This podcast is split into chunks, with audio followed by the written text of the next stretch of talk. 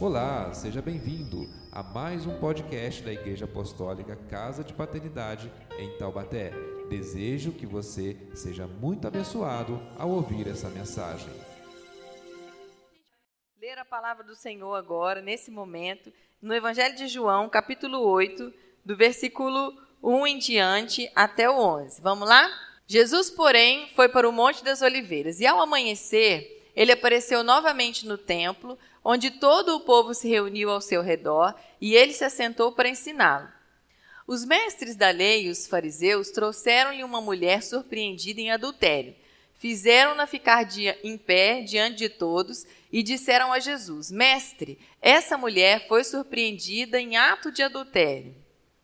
Na lei, Moisés nos ordena apedrejar tais mulheres, e o Senhor, o que diz? Eles estavam usando essa pergunta como uma armadilha, a fim de terem uma base para acusá-lo. Mas Jesus inclinou-se e começou a escrever no chão com o dedo. Visto que continuavam a interrogá-lo, ele se levantou e lhes disse: Se algum de vocês estiver sem pecado, seja o primeiro a atirar pedra nela. E inclinou-se novamente e continuou escrevendo no chão. Os que ouviram foram saindo um de cada vez, começando com os mais velhos. E Jesus ficou só com a mulher em pé diante dele. Então Jesus pôs-se em pé e perguntou-lhe: Mulher, onde estão eles? Ninguém a condenou? Ninguém, Senhor, disse ela. Declarou Jesus: Eu também não a condeno. Vá e abandone a sua vida de pecado. Glória a Deus. Vamos orar por isso? Feche seus olhos. Pai, em nome de Jesus, nós vamos, nesse momento, destrinchar, compreender um pouco mais daquilo que está escrito na Sua palavra. E eu quero clamar a Ti, Senhor, que assim como o tema dessa mensagem de hoje é aprendendo a aprender, que o Senhor trabalhe no nosso espírito, nas nossas emoções, no nosso entendimento, para que tenhamos melhor habilidade de receber tanto a sua palavra quanto os aprendizados dessa vida. Em o nome de Jesus, Senhor, nós dispomos o nosso coração ao teu Espírito Santo, para que a tua voz tenha liberdade de nos ensinar esta manhã. Em o nome de Jesus, amém. Amém?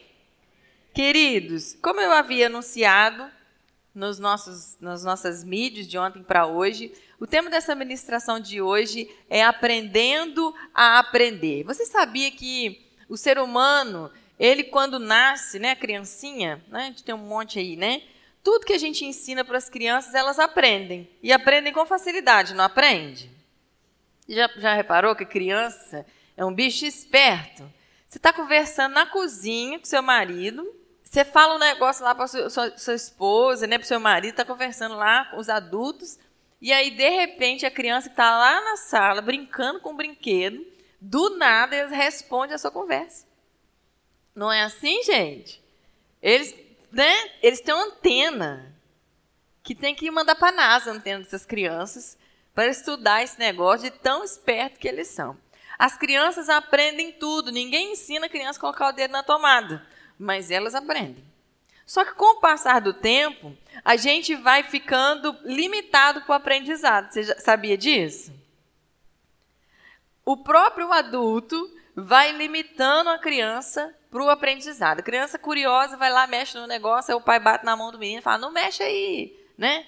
Aí a criança começa a perguntar, faz aquelas perguntas cabulosas que a gente não sabe responder. Aí o pai fala assim, não vou te responder, não é para sua idade. Não é isso? Não é nada, você não tem que saber. Aí você dá uma ordem para a criança, a criança fala assim, mas por que, que eu tenho que fazer isso? Aí você, adulto, acha que a criança é, é desaforada, e aí você fala assim, por que sim? Né? E não dá uma explicação. Criança é um bicho curioso. E a gente, que já é adulto, já saciou muito da nossa curiosidade, ou já foi muito podado na nossa curiosidade. Então a gente tem dificuldade de entender como que eles funcionam. E aí, quando a criança vem com esse excesso de curiosidade, a gente tesoura ela. A gente corta. E aí a, a criança vai crescendo, perdendo o interesse. Aí quando fica adolescente, que não se interessa por nada, aí você fala assim: nossa, não sei o que eu faço com meu filho, com a minha filha. Não se interessa por nada. Não quer saber de nada esse menino. Aí eu explico para você, né? Tanto que foi tesourado, tanto que foi podado na sua curiosidade, no seu aprendizado, que perdeu a vontade de se interessar. O cérebro recebeu uma limitação que precisa ser ativado novamente. E aí, quando a gente fica adulto, a gente também é, responde essa limitação. Quantas vezes que você deixou de fazer coisas na sua vida porque você tem medo de dar errado? Ou medo de alguém ver o que você está fazendo e a pessoa te julgar? Onde que a gente aprendeu esses medos? Na nossa infância, na nossa adolescência. A gente foi aprendendo essas coisas. A gente foi aprendendo que a gente recebeu uma educação de condenação. Né, que o pai da gente fala que a gente é feio, a mãe, né, qualquer, qualquer adulto, vô, tio, né, fala que você, porque você faz isso você é feio, ou porque você errou e conta para todo mundo o seu erro, e quando você acerta ninguém conta. Mas quando você erra, fala para todo mundo. E aí o que, que a gente aprende? A gente aprende que educar e ensinar é condenando, é envergonhando. Ensinar a gente acha que para ensinar uma pessoa a aprender uma coisa, a gente tem que humilhar ela.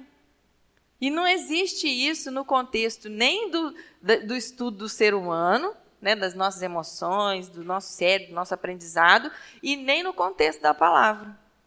Qual é o dia que você vê Jesus condenando alguém por a pessoa estar fazendo algo errado? Não tem. Não tem um momento em que Jesus fala que a pessoa vai para o inferno. E olha que ele é o dono da chave do negócio lá. Mas ele não faz isso. Porque o método de ensinar original de Deus não é esse.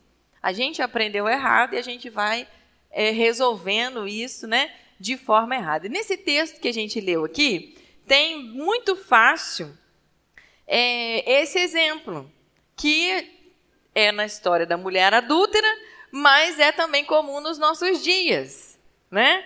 Os homens vêm e trazem, a Bíblia diz que são os fariseus, né, a, a galera religiosa, os caras donos da verdade da época, que sabia tudo, que os santarrões, né, que eram os responsáveis por manter a lei, a ordem da palavra, né?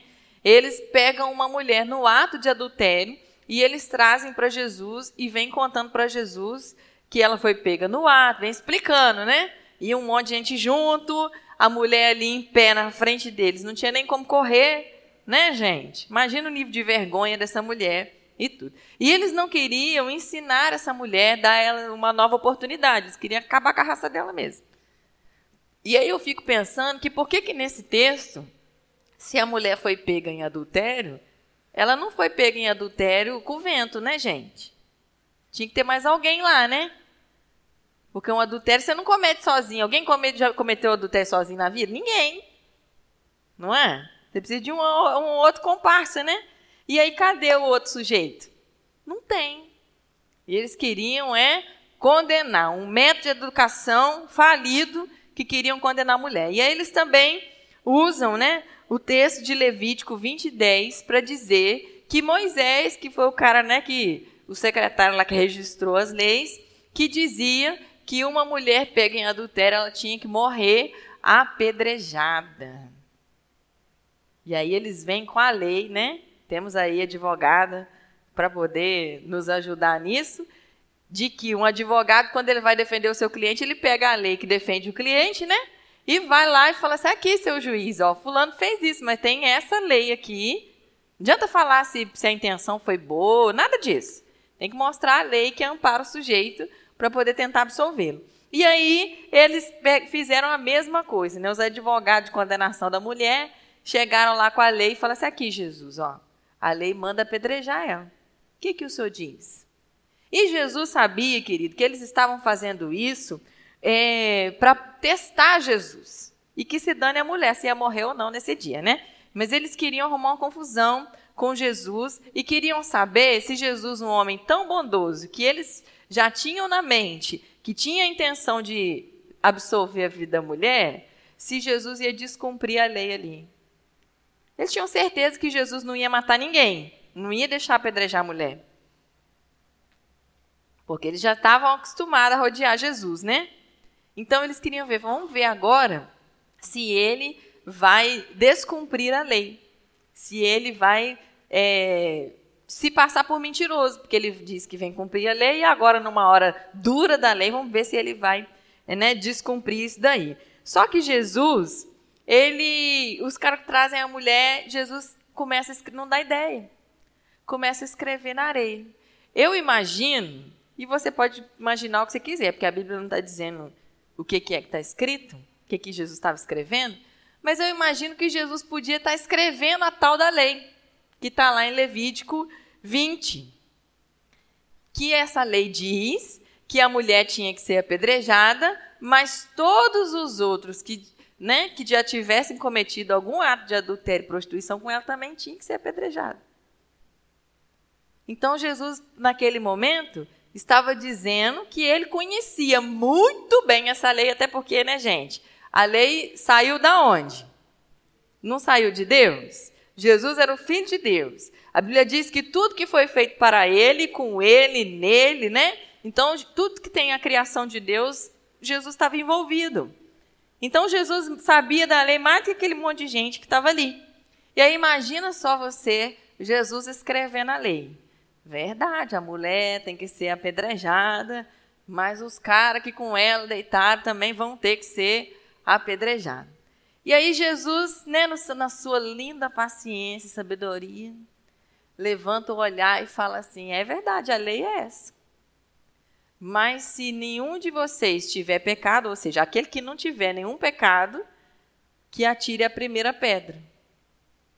E aí eu fico pensando, querido, porque a Bíblia diz que Jesus voltou a escrever na areia.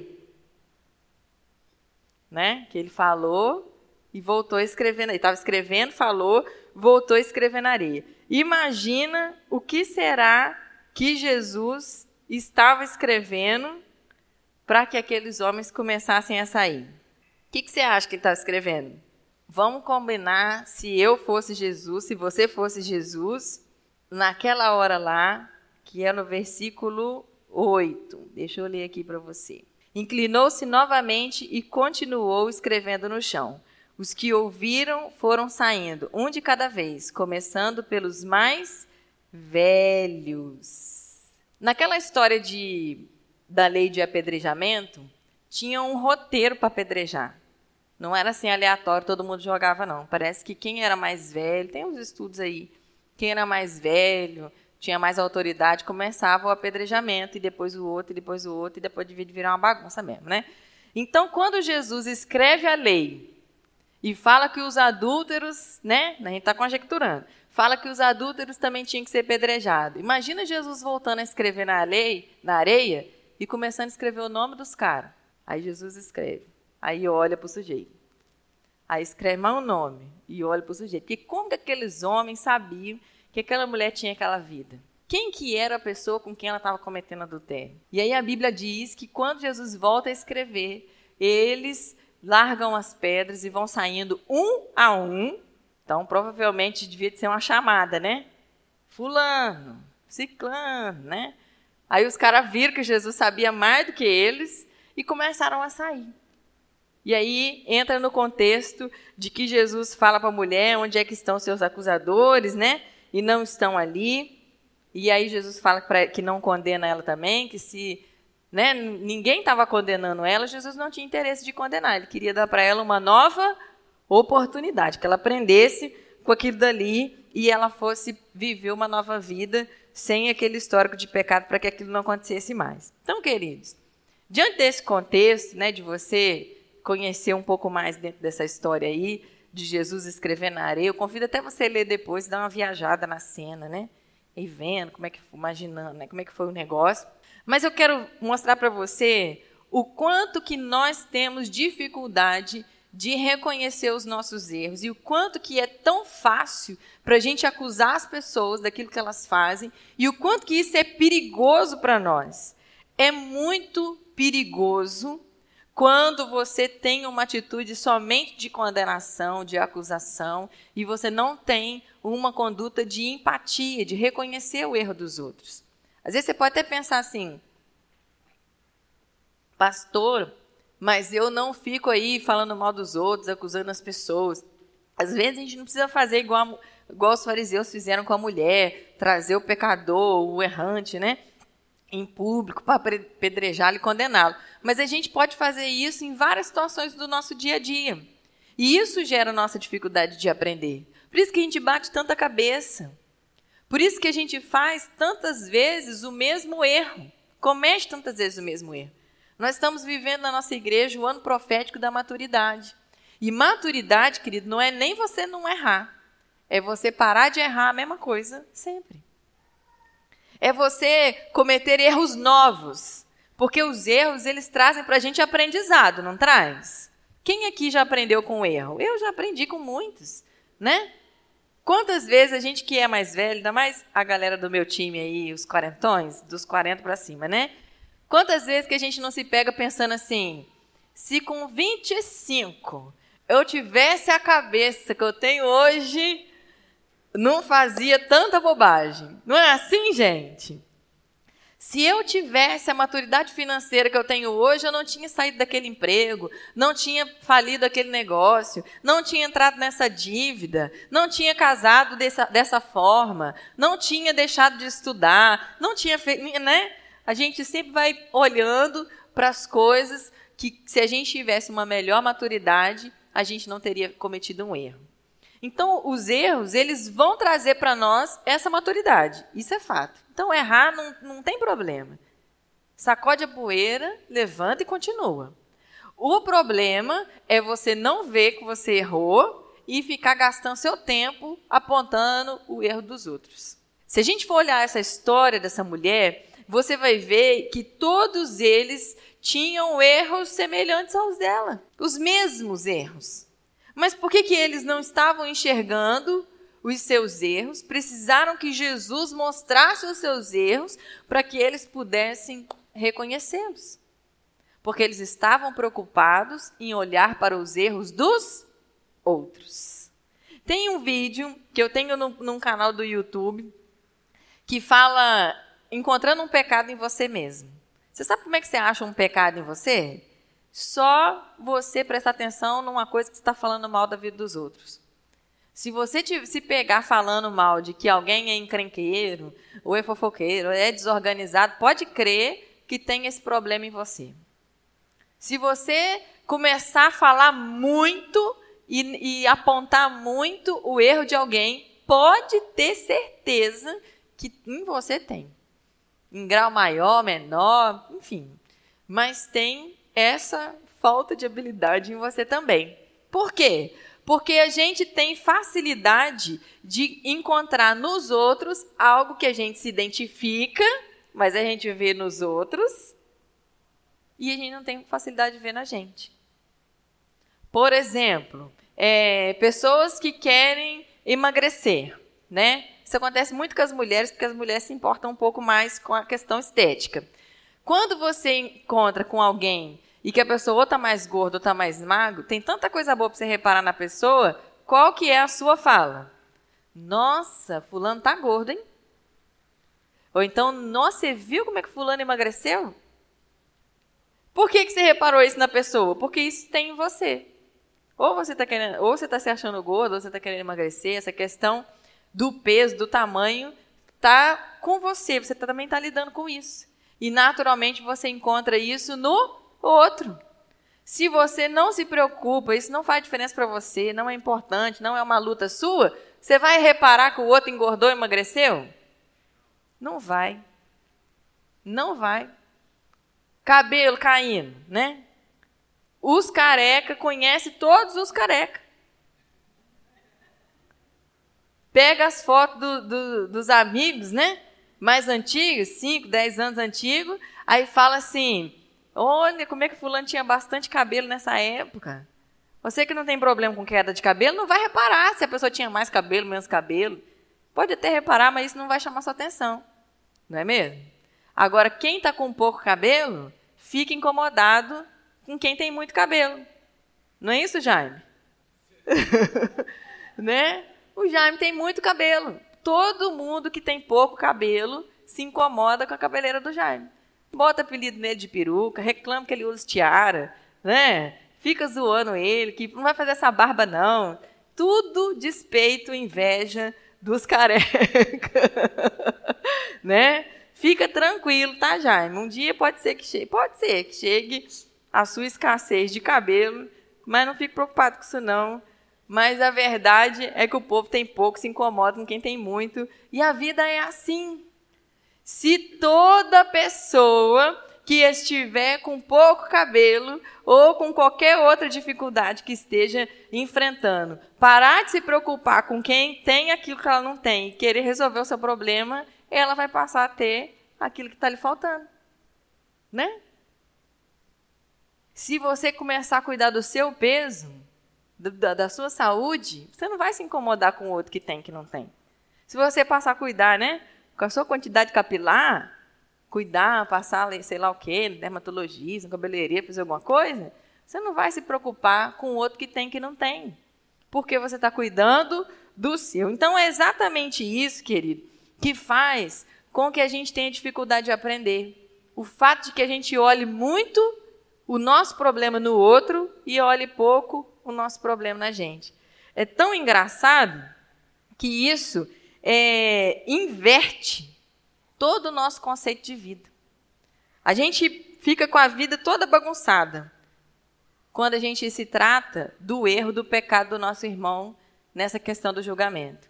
Quem é que tem que convencer a pessoa do juízo do pecado da justiça? Espírito Santo. Quem que é que vai julgar a pessoa se ela vai para o céu ou vai para o inferno?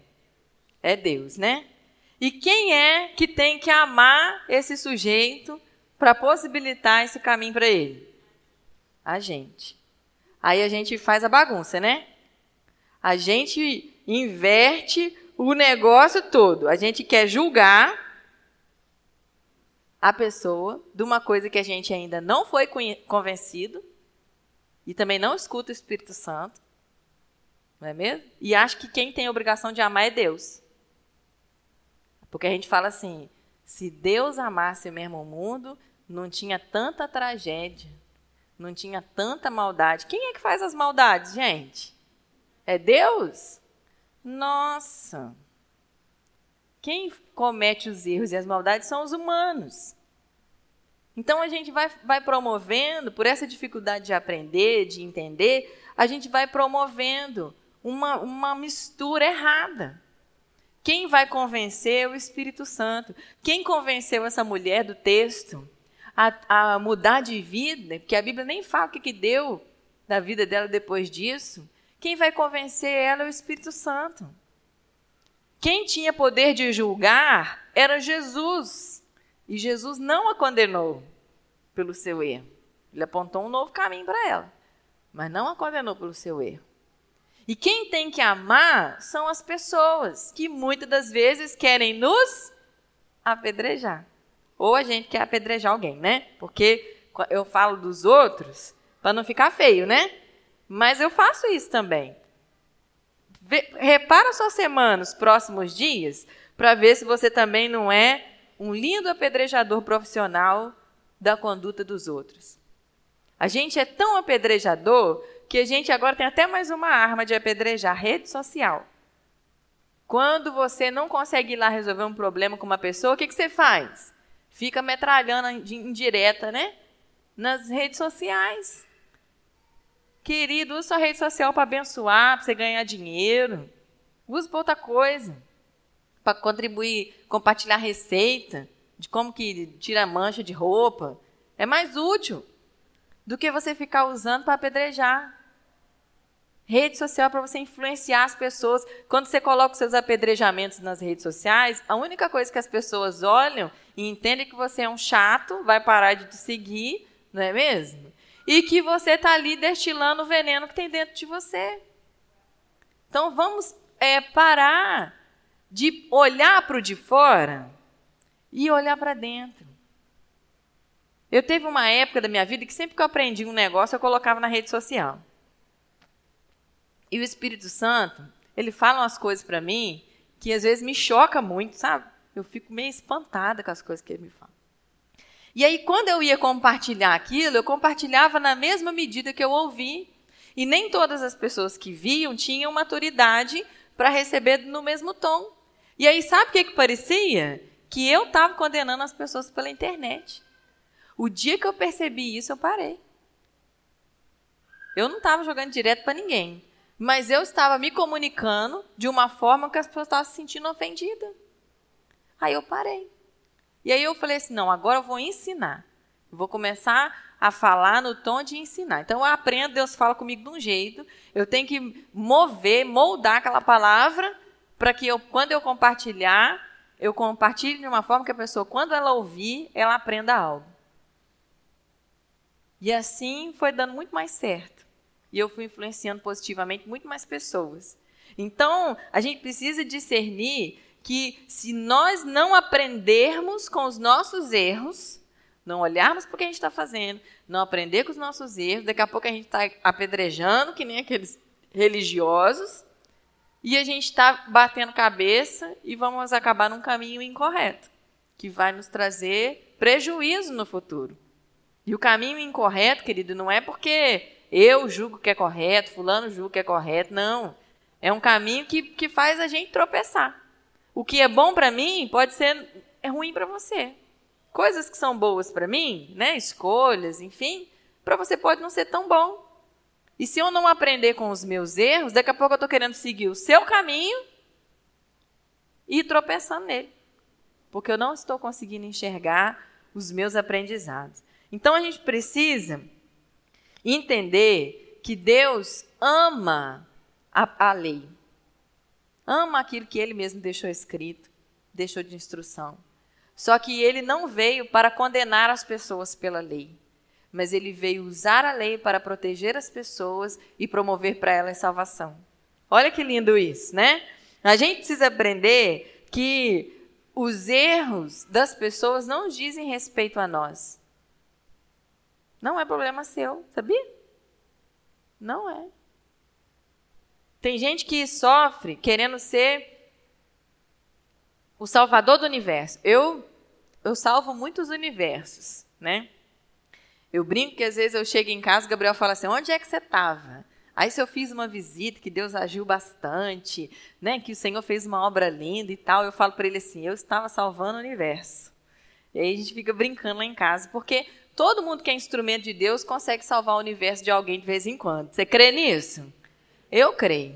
E aí, só que o fato de você ir num lugar ou estar com alguém e transformar a vida das pessoas por causa daquilo que a palavra coloca em você, não faz de você o responsável por aquilo acontecer. Quem faz acontecer, quem convence é o Espírito Santo. A gente vai lá só de casquinha do sorvete. O sorvete é o Espírito Santo. Você é só a casquinha, não é mesmo? Então a gente precisa discernir isso que a gente é um condutor do aprendizado. Porque se você achar que você é o salvador, você vai querer enfiar todo mundo na linha, vai fazer o que você quer, sem entender o lado do outro e sem entender também que você tem erros naquela área.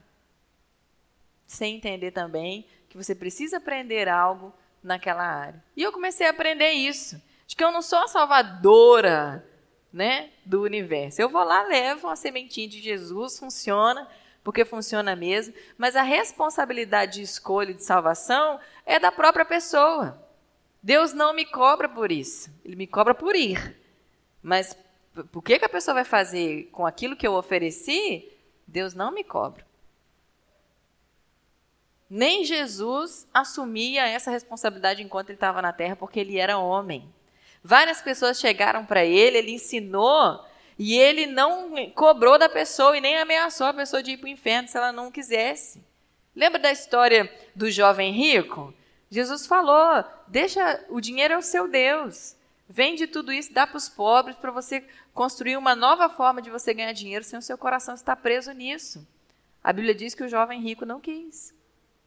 Jesus fala para essa mulher: olha, os teus acusadores foram embora. Eu também não te condeno, vai e abandona essa vida de pecado. Mas Jesus não ameaça ela. E nem fica andando atrás dela para saber se ela largou a vida ou não. Então, queridos, a responsabilidade de aprender com os erros está na gente, está em você, está no jovem rico, está na mulher adúltera, ex-adúltera, né? Assim espero. Reconhecer os erros, querido, é uma nobreza. Vergonha é você continuar fazendo a mesma burrada sempre. Isso é que é vergonha. Porque tem gente que fala assim: eu me humilhar, reconhecer meu erro para Fulano. Filho, humilhação é você continuar com esse nariz para cima aí e fazendo a mesma bobagem. Sendo ignorante do mesmo jeito. Tratando os outros com indiferença, apontando, falando mal, se achando mais do que alguém. Isso que é, que é feio. Isso que é humilhação. Agora, você reconhecer, chegar diante de uma pessoa, olha, eu agi com você naquele dia, assim, assim, assim, eu estava nervoso, não estava bem, mas eu não poderia ter feito isso com você, falei isso, falei isso, olha, não foi legal, eu quero te pedir perdão. Tem alguma coisa que você quer me dizer a respeito disso? Aí a pessoa descasca também, né? É, você foi mesmo, blá, blá, blá, né? Queria isso, queria... Então, eu quero te pedir perdão, eu errei mesmo. Ah, não quer perdoar? O problema é de quem? Da pessoa, né? Você fez sua parte, limpou seu coração. Agora a gente tem a imagem de pensar como? Eu ir lá me humilhar, pedir perdão para fulano? Querido, pedir perdão é libertação, não é humilhação. Reconhecer erro é ato de inteligência, não é vergonha. Que está fazendo aí, meu filho? Né? Aí a criança aprende tanto com a gente que ela fala: não estou fazendo nada, não. E está fazendo errado. A criança aprende tanto com a gente que ela comete um erro na escola, ou faz alguma arte perigosa, ou sei lá, é chamada na direção que ela chega em casa nem conta para o pai e para a mãe. Porque ela aprendeu com esse pai e com essa mãe que reconhecer erro é errado. Até porque, se ela contar o erro para nós e ela, vi, ela, o filho, quando conta o erro para o pai, ele vem para pedir ajuda. Sempre é assim. Mas o pai e a mãe faz o quê? Dá uma coça. Condena. Não é assim que a gente faz, gente? Ou nunca ninguém fez isso? Cês, cês, então vocês têm que me ensinar, porque eu fiz muito isso. Até aprender, quando meu filho trazia um erro para mim, eu o repreendia. Depois que eu soube e aprendi, que quando ele trouxer um erro para mim, eu não tenho que repreendê-lo, eu tenho que ensiná-lo a fazer direito. A diferença. Se eu repreendê-lo, ele não aprendeu a fazer direito, ele vai fazer direito de novo. Agora, se eu ensiná-lo, ele vai querer fazer direito. Um, porque ele vai querer me agradar. Os filhos gostam de agradar os pais. E outro, porque tem, a gente tem prazer em fazer algo bom, fazer algo certeiro que dê certo, que dê resultado. Não é assim? Então, meus queridos amores do meu coração, eu quero que vocês recebam essa palavra e entendam que o Senhor quer que a gente se desfaça desse medo de crítica, desse medo de desaprovar, de ser, ser apontado pelas pessoas e passe a desejar fazer as coisas de uma melhor maneira. Ai, pastor, mas meus filhos já são grandes e eu descobri que eu sou uma péssima mãe. Ótimo dia para começar a ser uma boa mãe, um bom pai. Nossa, eu descobri que eu tenho sido um péssimo profissional. Ótimo dia para você mudar sua postura.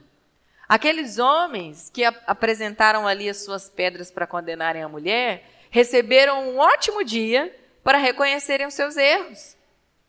Se eles lançassem a pedra, um deles, um dos, dos homens acusadores que tinham um pecado com eles, se eles lançassem uma pedra naquela mulher, alguém ia lançar a pedra nele. Por isso que eles desistiram. Quando a gente vê que o nosso erro está grande demais a ponto da gente não conseguir suportar, a gente reconhece. Você não precisa ser ameaçado por outro errante para você reconhecer seu erro. Você pode reconhecê-lo pela própria palavra. Às vezes as pessoas falam assim: é, não vem para Jesus pelo amor, vem pela dor. Detesto essa afirmação. Não gosto, eu fico meio até né, é, apreensivo quando eu ouço alguém falando isso. Porque Jesus não traz ninguém pela dor, querido. Você vem pela dor porque você é cabeçudo. Porque você tem dificuldade em aprender com seus erros. A gente vem para Jesus pela palavra. Pelo amor que Deus manifesta na sua palavra. Você começa a ler os evangelhos, você começa a ver que Jesus amou tanto o mundo, que deu sua fi, a sua vida, para que o mundo não pereça, mas tenha vida eterna. Que Deus cura, que Deus liberte, que Deus transforme sua família. Você tem que vir para Jesus por causa disso. Você só vai vir pela dor quando você insistir, caminhar distante do Senhor e os seus problemas começarem a amontoar. Aí vai chegar uma hora que só Jesus resolve mesmo. Que nessa mulher aí. Queria ver o que ia ser da vida dela se não fosse Jesus nesse dia. Essa mulher veio a Jesus pelo amor. E a gente tem que aprender isso também. Se é que ela veio, né? Eu acredito que ela foi esperta, veio. Eu, no lugar dela, ia, né? Depois de ser ex quase apedrejada, né? Eu preferia caminhar com Jesus. Se a gente aprender as coisas com a palavra, a gente não vai precisar aprender com a dor. Jesus não traz ninguém pela dor. A pessoa só vem pela dor quando o problema fica grande demais. E aí só Jesus resolve. Mas ninguém dá conta de resolver. A gente tem que abrir o coração, querido, para parar de aprender as coisas de Deus pela dor. Para ficar parando de promover dor. A nossa ignorância, a nossa resistência em aprender é que promove a dor. Mas hoje você veio aqui para você aprender a aprender. Parar de acusar e começar a olhar para você e ver aquilo que Deus tem para você, para que você tenha um caminho livre e abençoado. Amém? Você está disposto a olhar para dentro de você? e deixar as pessoas criticando. Agora, quando alguém começar a criticar muito você, começar a falar mal de você, aí você vai pensar assim: nossa, deve estar tá passando a mesma coisa que eu. Nem vou, nem vou me preocupar, porque deve estar tá sofrendo a mesma coisa que eu estou. Né? Quando alguém começar a falar assim: Nossa, pastor, seu cabelo está caindo. Você dá só uma olhada para o topete da pessoa, né, pastor? E fala: Cadê o topete do sujeito? Né? Não tem também, não vou nem discutir. Que está sofrendo a mesma coisa que eu. Cuida da sua dificuldade. Aprende a aprender. Cuida do seu, daquilo que está trazendo problema para você. Para que o Espírito Santo entre nessa história com a palavra dele, com o convencimento dele, com a salvação dele, e você faça algo novo. E aí, quem sabe, né? De tanto você ter aprendido, alguém olhe para você e fala assim: Nossa, Fulano fez isso, deu certo, vou fazer também. Mas o despeitado vai falar assim: fica me copiando. Querido, vou explicar um negócio para você. O apóstolo Paulo falou assim: sede meus imitadores, como sou de Cristo. A gente tem que entender que nós fomos feitos para serem copiados. Você sabia disso? As pessoas vão usar roupa igual a sua, vão pentear o cabelo para o mesmo lado que o seu, vão cortar cabelo na época que você corta, vão querer estudar o curso que você estuda, vão começar a caminhar na presença de Deus porque você caminha, vão começar a ler mais versículos, mais texto na Bíblia porque você está estudando, vão começar a olhar mais para um determinado texto porque você compartilhou uma coisa nova que você aprendeu. Vão começar a ter uma alimentação saudável, uma vida esportiva mais dedicada, porque você está tendo. Deixa os outros copiar, isso é obra de Deus. Se ninguém está copiando as coisas boas que você faz, é porque tem algum problema com você. Pode começar a olhar. Porque a gente foi feito por Deus para ser copiado, para ser imitado.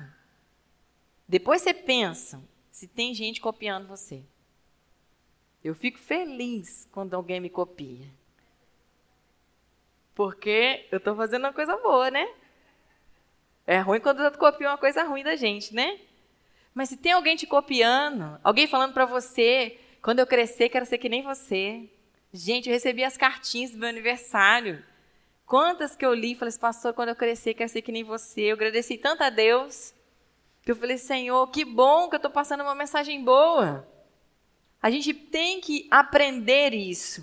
Aprender a aprender com o Senhor. Aprender a aprender com os erros. O que eu ensino hoje não é uma coisa que eu já nasci pronta. Pastor, você ensina tão bonito de família, querido. A minha família teve a mesma chance de ser uma tragédia do que muita família que eu conheço. Justamente porque eu consegui, com a ajuda de Deus, da palavra de Deus e estudando, a reverter as coisas e construir um futuro bom que hoje eu quero compartilhar com as pessoas. Não foi sempre lindo. Um dia foi difícil. Mas eu aprendi a aprender nessa área, reconhecer os meus erros. E, aprender, e estudar, me dedicar para ficar bom. Mas se eu não quero, se eu me fecho, se eu resisto ao aprendizado, o que, que vai acontecer? Vou perder a oportunidade de desfrutar ainda vou ter dificuldade na hora de ensinar, porque vou ensinar o quê? Não adianta. Se você não vive uma coisa boa, você querer ensinar, não adianta. Quantas vezes que eu, que eu fui ouvir pessoas falando assim: ah, o médico falou para mim que eu tenho que parar de fumar, mas ele fuma. Não tem nada a ver uma coisa com a outra. O cigarro que ele fuma vai fazer mal para ele, o que a outra pessoa fuma vai fazer mal para ela. Mas a pessoa não consegue aprender com os próprios erros. Ela quer olhar o outro. Que nós não sejamos assim. Que hoje possamos aprender a aprender. Deixar as críticas das pessoas para lá, olhar para a palavra de Deus e buscar aquilo que Deus tem para nós. Parar de ficar se condenando ou de condenar os outros e passar a oferecer mais amor. Esconder seu dedo de julgamento, seu dedo de Deus, né, que a gente acha que é Deus, né? É, fica andando nessa vida, quando Jesus voltar não vai subir. Não, a pessoa não vai subir porque está no pecado e você também não, né? Para fazer companhia para ela. Porque está julgando, está acusando, não está reconhecendo seus erros, e aí? Então, meus amores, o negócio de quem vai quem não vai não é problema nosso. Nosso problema, nossa dificuldade, a nossa intenção, nossa aplicação está em amar. É só isso que você tem que fazer. Esquece o resto. Convencer o Espírito Santo, julgar Deus, larga para lá. O que não é seu, não é seu. Mas o que é nosso, que é viver a palavra, aprender com os erros, amar as pessoas, isso nós vamos fazer. Amém? Tirou uma nota ruim na escola, foi mal. A pessoa pega aquilo como um crachá. Os estudantes de plantão que vão começar o ano aí, viu? Ah, eu sou péssimo em matemática. É nada, se foi ruim nesse dia, estuda, fica bom e pronto. Fica bom amanhã. É assim. A gente pega rótulo. Ah, eu não consigo é, obedecer a Deus. Como que não consegue? Não, ou não obedeceu hoje. Vai estudar a Bíblia, vai orar, pedir ajuda. Amanhã você obedece. Vai conseguir, vai ser natural. Ai, não consigo ser uma boa esposa, briguei com meu marido, sou uma péssima esposa. É nada.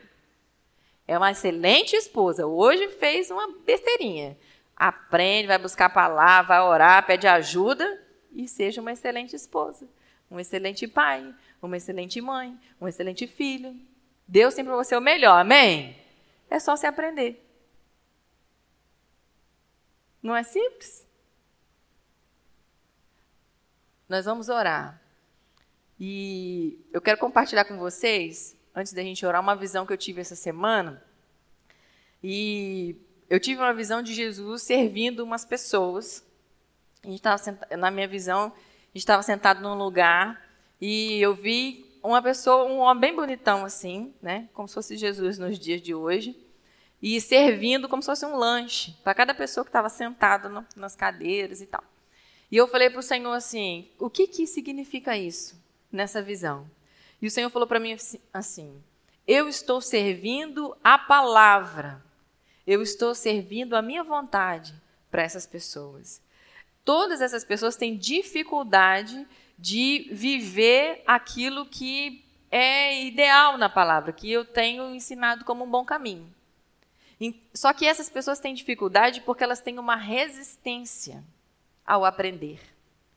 A hora que elas pegarem a palavra e receber como quem está sendo servido de um bom caminho, elas vão aplicar essa palavra naturalmente, sem fazer esforço. Eu fiquei maravilhada com aquilo. Eu falei assim: é, Senhor, eu fiz, já fiz tanto esforço na minha vida para aprender a palavra, para aplicar. E nesse dia eu aprendi que basta eu pegar o ensinamento e ser servida. Receber o ensinamento no meu coração. Tornar aquilo como algo gostoso. Alguém que serve. Quem já recebeu café na cama aqui? Deixa eu ver. Algumas pessoas. Você que não recebeu, Olha para essa pessoa do lado e fala assim, se é da sua casa, fala assim, arruma um café para mim, né? Se ninguém deu café na cama para você ainda, filho, essa semana é uma boa semana para você aprender a levar café na cama para as pessoas da sua casa, viu? Olha, vira pro sujeito da sua família e fala assim: essa semana é uma semana boa, viu? Ah, mas é meu aniversário. E quem disse que aonde está no manual que é só no aniversário que dá café na cama? Né? Ou que se, se a pessoa não gosta do café na cama, faz uma mesa de café bonita, né? Pro sujeito, vai ser bom isso, tá? Aprende isso comigo essa semana, tá bom? E aí, queridos, a gente precisa receber o ensinamento da palavra não como uma meta impossível que a gente vai alcançar, mas como um alimento que vai nos sustentar. Eu sei que quando você olha para essa palavra que às vezes confronta você hoje, você olha para ela como se ela fosse uma pistola apontada para você. É difícil demais receber essa palavra porque eu não consigo. Assim que a gente pensa, né? Não consigo obedecê-la. Esquece a arma. Jesus está só servindo. Recebe o que ele está servindo. Recebe no seu coração. Deixa Deus trabalhar isso em você e daqui a pouco, naturalmente, você vai estar tá conseguindo aplicar. Amém? Você conseguiu aprender hoje? Glória a Deus. Vamos orar por isso? Eu vou ensinar você a orar nessa manhã. Você vai fechar os seus olhos aí e você vai pensar, lembrar aquilo que você tem mais dificuldade de superar. O que, que você sabe que tem na palavra, ou na sua família, no seu modo de ser, na sua casa? O que, que é que tem no seu trabalho, no seu falar, no seu agir, nos seus impulsos, nas suas finanças, né, na sua maneira de lidar com seus familiares, seus filhos, seus pais? O que, que é que tem aí que é difícil para você aprender até hoje? Pensa aí. O que, que tem sido duro? tem sido difícil aplicar, você sabe que a palavra está né, mostrando para você uma realidade diferente, você acha que não dá conta. Nós vamos orar agora para receber esse aprendizado como um alimento. E o Espírito Santo, querido, não eu, mas o Espírito Santo vai convencer você de que isso é o melhor para você. E você vai conseguir livremente tomar as suas decisões de viver aquilo que Deus está te propondo para que você não sofra.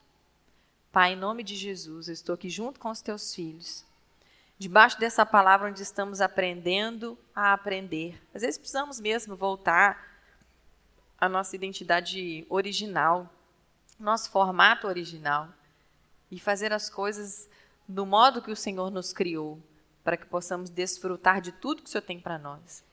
Hoje, Senhor, eu e os teus filhos temos muito o que aprender. Até há pouco tempo nós tínhamos dificuldade, mas agora nós abrimos o nosso coração. E cada um, Senhor, que apresenta a Ti nesse momento uma área que tem dificuldade de aprender, um estado emocional, um instinto, um impulso, uma organização, uma fala, uma intenção, um equilíbrio, um cuidar. Eu quero clamar a Ti, Espírito Santo, para que o Senhor venha com a sua palavra, com o seu carinho e convença a gente do juízo do pecado da justiça. Convença a gente de que isso está nos fazendo mal, nos ajuda a receber esse convencimento. E hoje, Senhor, nós tomamos esse aprendizado como uma refeição, como algo que vai nos alimentar, nos nutrir, para que possamos fazer a escolha correta de viver a sua vontade isso seja amoroso, ainda que tenhamos que fazer um esforço, mas seja, Senhor, recompensador para nós. Em o nome de Jesus eu clamo por isso, Senhor. Eu clamo também para que o Senhor abra os nossos olhos espirituais, para quando nós estivermos no meio da nossa família, no meio dos nossos amigos, das pessoas que nos rodeiam, quando nós estivermos olhando, Senhor, as, as pessoas nas mídias sociais, nos lugares onde nós temos interação, que o Senhor nos ajude, Senhor, a não julgar, mas a amar. E na hora de julgar, que a gente olhe para a gente e veja se aquele problema também não está em nós e a gente precisa da sua ajuda para resolver, para consertar, para aprender. Em o nome de Jesus eu clamo, Senhor, porque esse ano é ano de maturidade e muitas vezes, vários anos, nós temos batido a cabeça, errado a mesma coisa, erramos na família, a mesma coisa, todo dia, todo ano, mas esse ano vai ser diferente. Erramos nas finanças, sempre com problemas financeiros, com dificuldade. Esse ano vai ser diferente. Pai, em nome de Jesus, em qualquer área da nossa vida, no trabalho, nas nossas. É, necessidades, nas questões, ó Pai querido, das nossas emoções, ansiedade, estresse, impulsos, tudo, Senhor, seja conosco, para que nós não venhamos a errar as mesmas coisas, mas agora a gente aplica a nossa força a aprender, a aprender a se livrar dessas coisas, desses problemas, a amadurecer, a ficar forte e a ponto de ter imitadores daquilo que conseguimos superar. Eu oro por isso, Senhor, clamando, crendo que hoje o Senhor nos fez mais conscientes, mais inteligentes, mais amorosos. Em o nome de Jesus, amém. Amém. Vamos orar. É, o pastor vai orar para encerrar?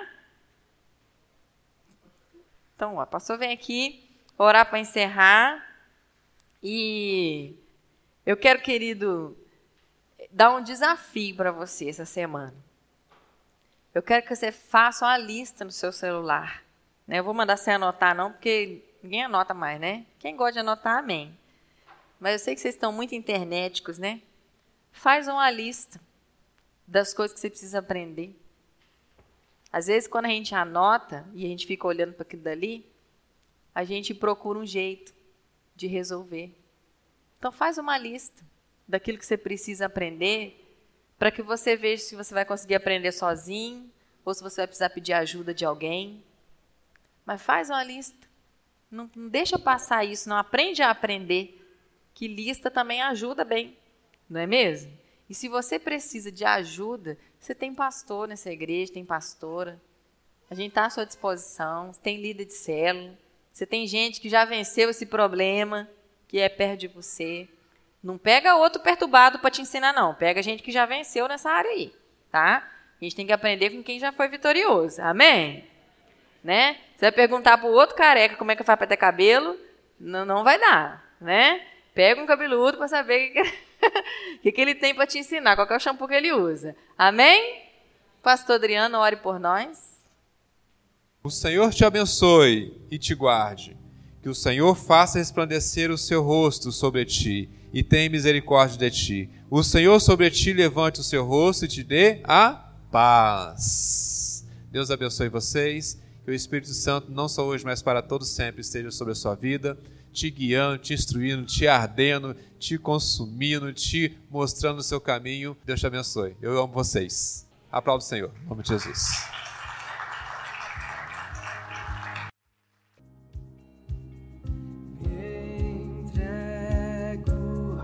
Meu coração.